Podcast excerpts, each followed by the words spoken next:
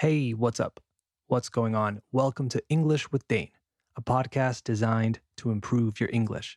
As always, I'm your host, Dane, and you can find me on Instagram at English with Dane.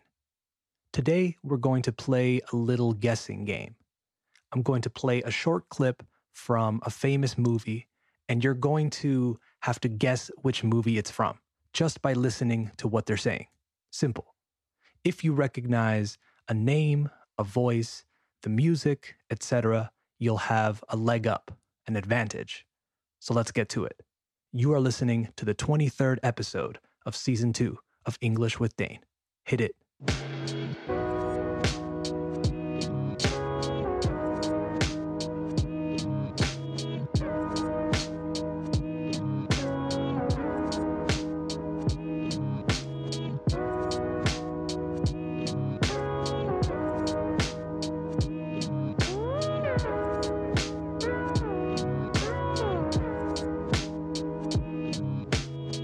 Okay, we have officially started the show, so let's start with our Guess the Movie Challenge. These clips, by the way, these fragments are slightly longer than the accent challenge clips, so I'm only going to play them once. I want to explain some of the expressions and vocabulary from each clip, and I don't want the episode to be too long. By the way, these movies have all come out, and salido, within the last 10 years. All right, first clip. The next bridge is six miles. We'll have to divert. I can't, sir. I don't have the time. Of course. Best of luck. Thank you, sir. Corporal, if you do manage to get to Colonel Mackenzie, make sure there are witnesses. They are direct orders, sir. I know. But some men just want the fight. Thank you, sir.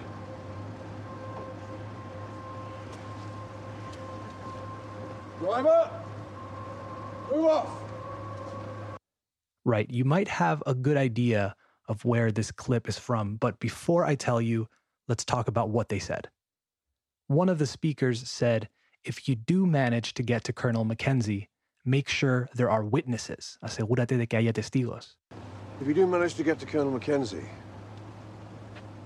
make sure there are witnesses. If you do manage to get to. Okay, two things I want to talk about or address here. The first one is to manage to do something.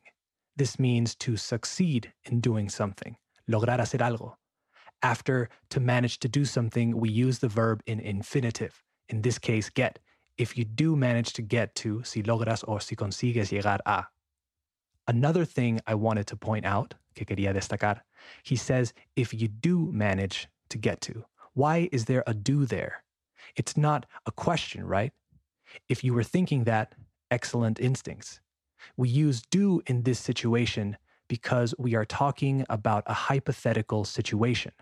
And we're talking about the scenario in which, in el cual, the person succeeds. Let me give you an example. Hey, if you don't get home late, give me a call. But if you do get home late, we can just talk tomorrow.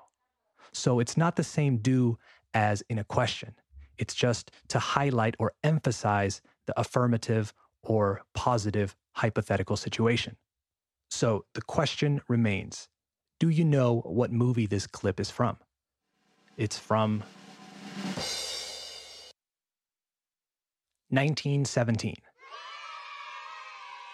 If you didn't guess correctly, don't worry, you have four more. And if you did guess correctly, great job. All right, next clip. You don't eat lunch? I've got a scene after lunch. Yeah. Eating lunch before I do a scene makes me sluggish. I believe it's the job of an actor, and I say actor, not actress, because the word actress is nonsensical. It's the actor's job to avoid impediments to their performance. It's the actor's job to strive for 100% effectiveness. Hmm, naturally, we never succeed, but it's the pursuit that's meaningful. I really like this scene. And surprise, surprise, there's also some interesting vocabulary in this one.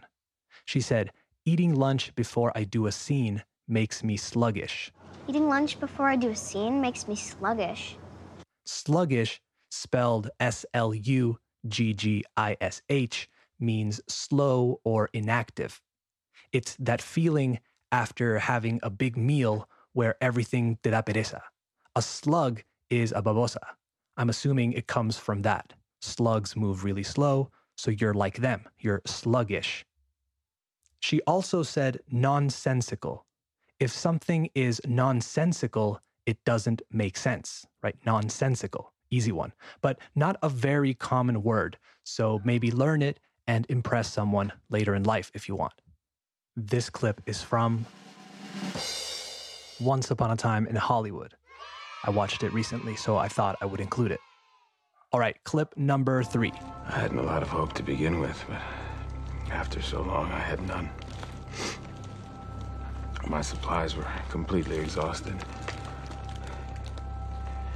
The last time I went to sleep, I didn't even set a waking date. You have literally raised me from the dead. Lazarus. That's from one of my favorite movies of all time, but who cares? Vocabulary check. My supplies were completely exhausted. My supplies were completely exhausted. Exhausted means he ran out of whatever he had, right? There's nothing left. We usually use the word exhausted to say that we are really, really tired. I'm exhausted after working all day, for example. You've probably heard it in that context more often.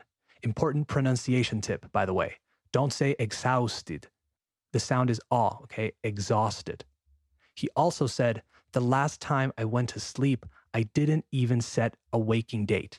The last time I went to sleep, I didn't even set a waking date. The verb to set in this case means poner, set the alarm, pon la alarma, set the table, pon la mesa, etc.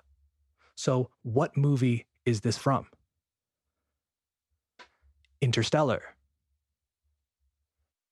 That was Matt Damon's character talking, Dr. Mann. Hope you got it right. Next clip. Let me get this out of the way. I think you're a wonderful actress. Thank you.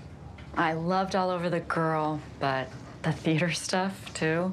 You saw the theater stuff? I was in New York last year for my book, which reminded me to give you a copy. And my publisher took me. Great. Thank you. You are awesome. Well, Charlie directed it. I know. He's very talented. He is. They're moving it to Broadway. Mhm. Well, without me, of course. I was lucky to have you.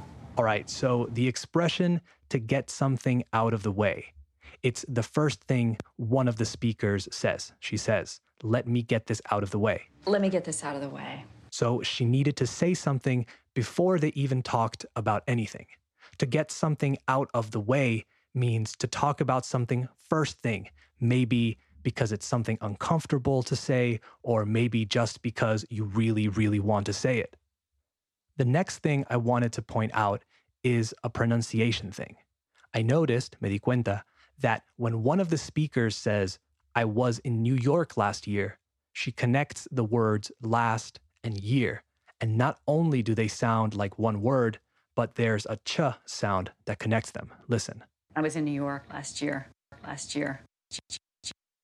Year. Thought that was interesting. I think it's often hard to understand native speakers because you usually learn separate words and you start using them as pieces, right, to build a sentence. And in your mind, they're all separate parts. But then native speakers come along and combine sounds. They put words together and say them in a way that you aren't used to hearing. If you read what they say, you would for sure understand it. But when someone speaks those words, it becomes harder. Anyway, we need to answer the important question what movie is this clip from? Marriage Story. You were hearing the voices of Laura Dern and Scarlett Johansson, Scarjo. And finally, our last clip. This is space. It does not cooperate. At some point, everything's going to go south on you. Everything's going to go south, and you're going to say, This is it. This is how I end. Now, you can either accept that or you can get to work. That's all it is. You just begin. You do the math, you solve one problem, then you solve the next one, and then the next. And if you solve enough problems, you get to come home. All right. Questions? Hmm, tricky. He used an expression I really like, although in this case, I think he means it literally. The expression is to do the math. Listen again. You do the math, you solve one problem. Again, in this case, he is probably talking about actual math, but the expression to do the math means to come to a conclusion based on relevant facts and figures. Let me repeat that. To do the math means to come to a conclusion based on relevant facts and figures. Let me give you an example. Here's a scenario. You ask your friend, Hey, do you think Carlos and Joanna are dating? And she answers, Of course they are. It's obvious. They always leave the office at the same time. They're always talking and laughing, and they've had lunch together three times this week. Do the math. So she's asking you to come to a conclusion based on relevant facts. Last thing, he also said you get to come home. If you solve enough problems, you get to come home. To get to do something, this means to have the opportunity to do something. In this case, come home. Maybe your friend is telling you about his vacation and says something like, It was incredible. We got to swim with the dolphins and everything. Saying I got to is much easier than saying I had the opportunity to. All right, but the most important question remains What movie is this clip from? The correct answer is The Martian. And yes, that was Matt Damon making his second appearance in today's movie challenge. I thought I would try to make it a bit trickier and use him twice in two different space related movies. If you got it right, congratulations. All right, that's it for the Guess the Movie Challenge. I hope you enjoyed it. Follow me on Instagram at English with Dane and let me know what you thought of this challenge. Was it too difficult, too easy, boring, fun, whatever? All right, don't forget to subscribe to English with Dane on Spotify, Apple Podcasts, or wherever you listen to the show. And remember, share it with friends, family, or anyone you think would enjoy it. All right, talk soon. Later.